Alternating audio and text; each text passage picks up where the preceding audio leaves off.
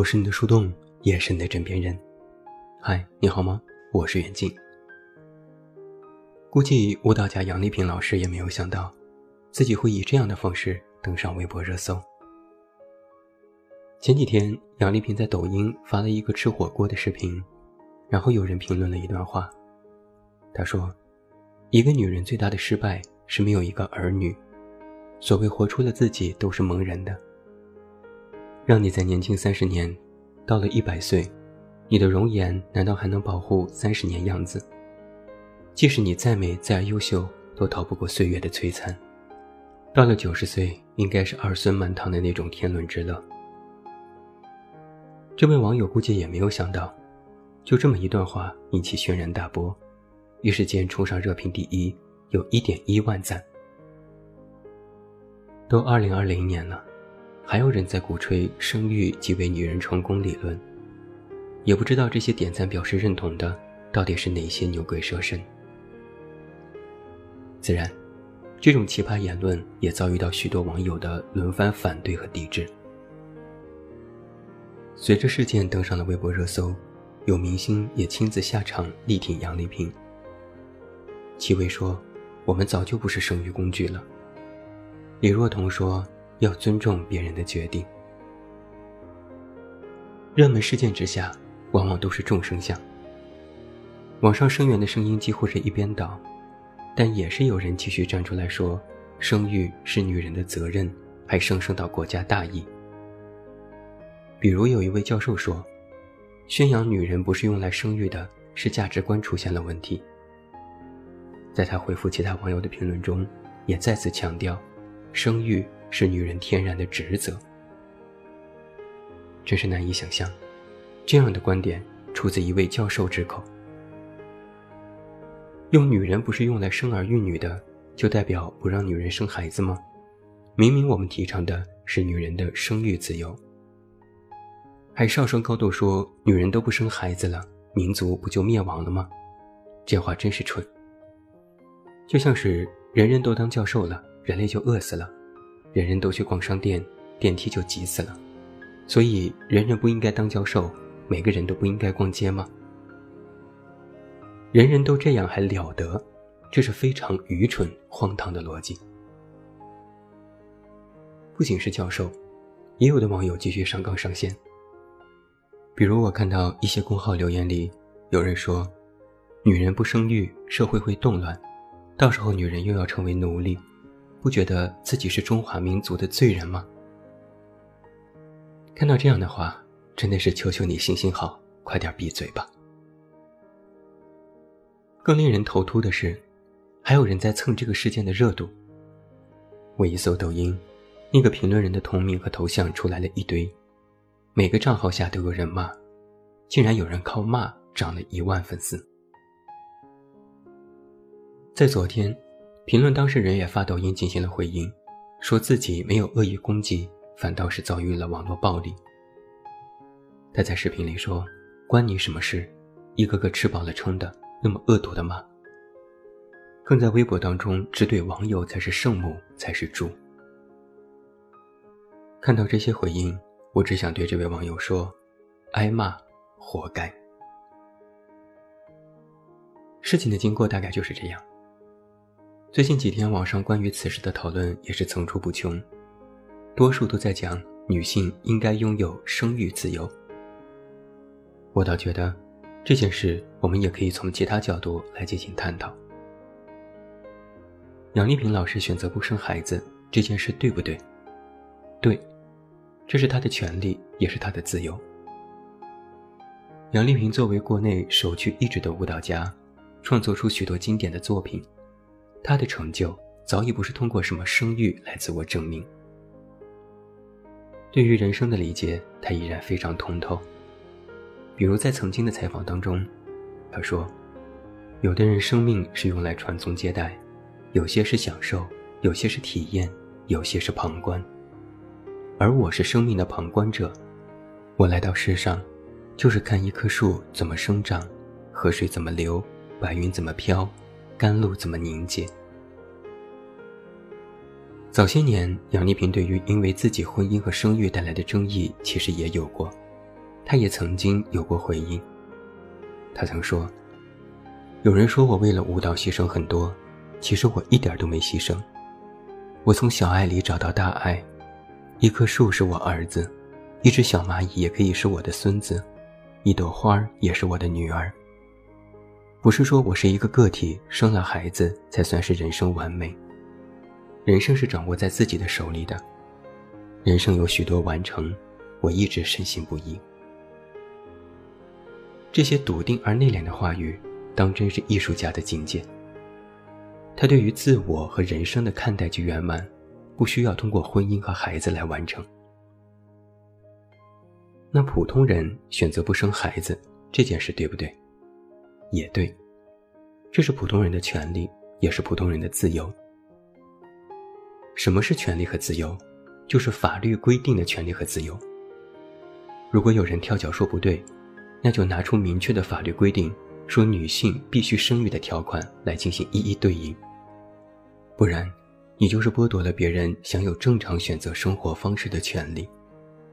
别人的反对是一种强制性干涉。那么反过来，有的人选择生孩子，也支持女人要生孩子，对不对？也对，因为这也是她的权利，也是她的自由。因为生理构造，女性有生育的这项身体机能，因情生爱，因爱合一，然后孕育下一代，这是再正常不过的事情。和一个男人结婚，到了恰当的时候，生养一个孩子，共同抚养孩子长大，享受天伦之乐，这的确是一种幸福。全天下所有的女人都可以拥有这种幸福。这些思想完全正确，可以理解。有的人因为赞同女人生育是一种幸福，说如果不生，人生就不完整，我也勉强可以理解。毕竟，对于有些人而言，生孩子是一件人生大事，甚至比升学成功、结婚还要重要。孩子不仅是感情的升华和结晶，更多的是一种责任。生了他，就必须养他，养好他，善待他。在以后的人生里，必须时刻以孩子为中心，事事为孩子打算，将所有的一切都交付给他。孩子承载了一个家庭的希望，是父母的心肝宝贝。有了孩子，一个家就完整，每天承欢膝下，多了许多欢声笑语，连这日子都有了盼头。所以有人就会不理解，为什么有人不愿意生孩子。这种想法，我其实也可以理解。就像我曾经一个朋友说：“既然婚也结了，家也有了，为什么选择不生育？难道每天两个人看着彼此老去，相互厌倦，就一定是幸福吗？没有孩子，迟早会离婚的。”他说这话时，我虽然不太赞同，但我也表示你说的有一定的道理。必须承认，有很大一部分人思想都非常传统。就像我看到另外公号里有一条留言说：“我不清楚他的快乐，如果可以，我觉得有一个孩子，他可能更快乐。”有的人就是觉得拥有一个孩子会更加快乐，你能说人家错吗？实际上也不能。所以啊，这件事的核心不是生孩子这件事。到底对不对？而是持有不同意见的双方，本来就不应该彼此为难。我们来结合另外两条新闻来看。一是之前网上有过大数据，微博网友的本科率不足百分之四，初中和高中学历占据大部分，网友年龄集中在二十到二十五岁，学生、自由职业和个体户偏多。二是根据研究表明，在整体上，女性的教育水平越高，生育子女的比例就越低，而且受教育的领域也和生育行为有关。女性收入和生活水平与生育率成反比，选择不生育的女性，往往会有更高的收入，在工作当中从事管理或专业技术领域，居住在大城市。我们来进行这样的对比。不是在较量孰高孰低，而是在说这种差异。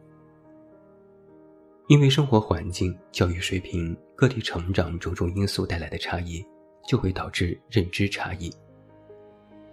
因为差异带来了认知不同，造成了思想不同、意见不同，表达方式也有所不同。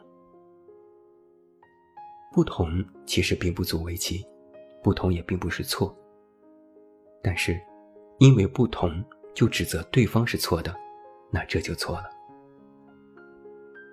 就像是咖啡和大蒜，有的人爱喝咖啡，不爱吃大蒜；有的人爱吃大蒜，不爱喝咖啡，这都不是错。只是口味问题，但是爱喝咖啡的人指责爱吃大蒜的人是庸俗，爱吃大蒜的人指责爱喝咖啡的人是装逼，这就都是错了。你支持女人生育，这是你的认知；你选择不生育，这是你的自由。但是支持女人生育，就说别人不生育就是不成功，就会不幸福，这是错的。你选择不生育。就说别人生育是母猪，这也是错的。如今，因为教育和环境带来的阶级壁垒已经越来越大，彼此认知的差距也越来越大，能够进行有效沟通的机会也越来越少了。